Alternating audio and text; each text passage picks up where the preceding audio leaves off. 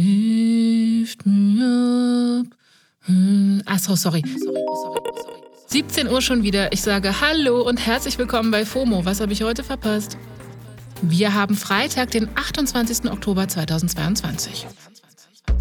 Mein Name ist Esmin Polat und mein Vogel des Jahres ist nicht das Braunkehlchen, sondern das Blaukehlchen von Twitter, das Heute geht es um schmutzige Rauchmelder und Twitter-Rücktritte, wie eine Transaktivistin einen Schönheitswettbewerb gekauft hat und eine XXL-Ausgabe von Bingen am Freitag.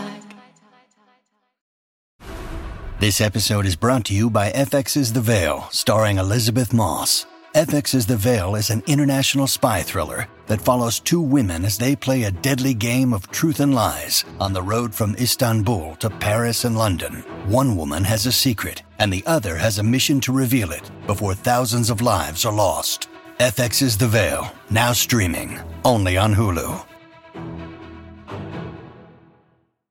Auf geht's, hier kommt der ultimativ schnelle Timeline Recap. Erstens, nur Schall und Rauch, wörtlich gemeint. Seit Anfang der Woche heißt es aus Moskau, die Ukraine würde an einer schmutzigen Bombe, also einer radioaktiven Bombe, arbeiten. Als vermeintlichen Beweis hat das russische Außenministerium Fotos von drei Säcken auf Twitter gepostet, die ziemlich dubios aussehen. In denen sollen nämlich Bauteile der schmutzigen Bombe sein. Auf den Säcken ist auch jeweils so ein großes Atomzeichen zu sehen. Allerdings hat sich dann die slowenische Regierung gemeldet und gesagt, äh, das Foto kennen wir doch, das ist von 2010 und was ihr da in den Säcken seht, das sind keine Bomben, sondern stinknormale Rauchmelder. Piep, piep, piep. Zweitens. Saskia Esken, die SPD-Vorsitzende, tritt zurück von ihrem Twitter-Account. Ja, sie hat keinen Bock mehr auf Twitter. Warum, wieso, weshalb, hat sie in einem Gastbeitrag für die Zeit runtergeschrieben. TLDR. Auf Twitter gibt es ihrer Meinung nach zwar gute Debatten, aber die werden von Clickbait getriebener Empörung, Hass und Fake News überschattet. Ja, wer kann es ihr verübeln? Ich empfehle an der Stelle einfach mal TikTok. TikTok. Drittens. Auf TikTok gibt es nämlich auch Nachrichten und ein Viertel aller AmerikanerInnen unter 30 Jahren bezieht ihre News regelmäßig von dort. Das hat eine neue Studie vom Pew Research Center herausgefunden. Das ist ein amerikanisches Meinungsforschungsinstitut. TikTok liegt demnach auf Platz 4 nach Twitter, Facebook und Reddit, ist aber in den letzten zwei Jahren dahingehend am meisten gewachsen. Also es werden immer mehr Menschen, die sich dort regelmäßig ihre News ziehen. Aber passt da bitte auf, wir hatten ja vor kurzem erst hier bei FOMO von einer Studie berichtet, in der rauskam, dass jedes fünfte TikTok-Video Fehlinformationen enthält. Ne? Also das ist ja dann eher unschön. Das war der ultimativ schnelle Timeline Recap. Kommen wir zum nächsten Thema. Das ist schön und damit willkommen bei Good News, die eigentlich gar keine mehr sein sollten.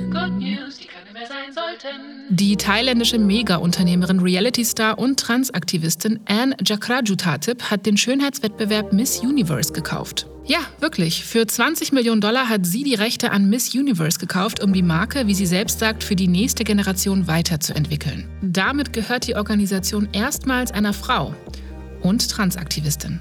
Kurz zu ihr als Person. Jakraju Tatip ist wirklich eine mega Medienmogulin, wenn man so will. Also sie hatte Auftritte in den thailändischen Versionen von Höhle der Löwen, sie moderiert dort Project Runway und sie ist die Chefin von JKN Global Group.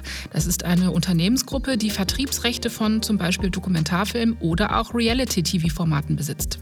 Außerdem hat sie eine Organisation für die Rechte von Transmenschen gegründet. Forbes schätzt ihr Vermögen auf 170 Millionen Dollar. Also die 20 Millionen für Miss Universe, die hatte die da ganz locker mal aus der Kaffeekasse rausgeholt. Die Miss Universe-Organisation war übrigens von 1996 bis 2015 auch mal in den Griffeln vom Ex-US-Präsident Donald Trump. Aber jetzt ist Jakraju Tatip am Drücker. Die erste Trans-Kandidatin bei Miss Universe war übrigens die Miss Spanien, Angela Ponce, im Jahr 2018. Also schön, was sich da tut. So, und zum Schluss habe ich noch eine neue Ausgabe von Bingen am Freitag. Es gibt mal wieder cineastische Meisterwerke zu empfehlen und diesmal habe ich eine XXL-Mischung dabei, Leute. Also holt euer Popcorn raus. Hier kommt einmal alles, vom Kino zum Streaming und Sitcoms. Zuerst geht's ins Kino. Da gibt es seit gestern den Film Rheingold zu sehen. Regisseur ist Fateh Akin und in dem Film geht es um die Lebensgeschichte vom Rapper Chata. Der wurde ja im Dezember 2009 weit über die Rap-Bubble hinaus bekannt, weil er mit drei Komplizen einen Goldtransporter überfallen hatte.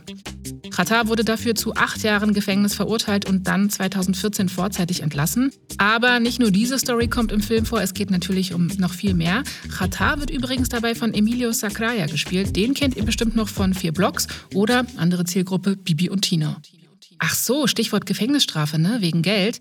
Alfons Schubeck, der Starkoch, muss ja drei Jahre ins Gefängnis, weil er angeblich zwei Millionen an Steuergeld hinterzogen haben soll. Werden wir sehen, ne? Ob Fateh Akin das auch irgendwann verfilmt?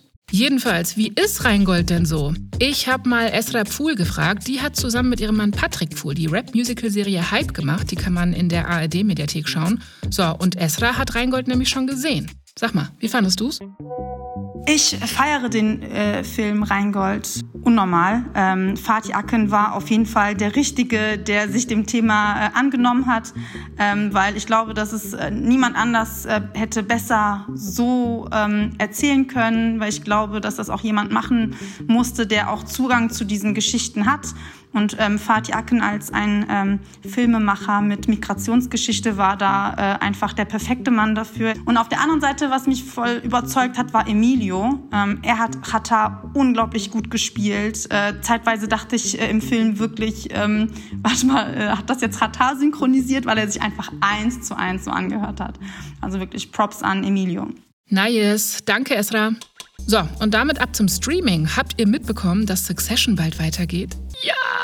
Und dass es dafür schon einen ersten Trailer gibt? Ja! Im Frühjahr 2023 kann ich Kendall Roy endlich wieder dabei zusehen, wie er bei wirklich allem traurig guckt. Der Trailer für Staffel 4 verrät zum Glück noch nicht so viel, aber ich freue mich allein schon, die Titelmusik zu hören, ne?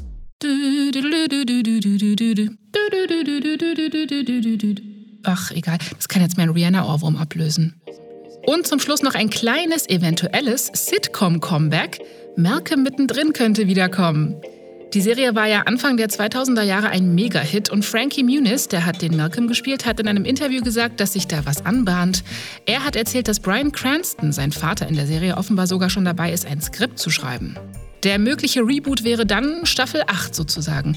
Und ich wäre wieder zwölf Jahre alt und gerade von der Schule nach Hause gekommen mit einer Schüssel Cornflakes vor dem Fernseher, noch Pro 7 an.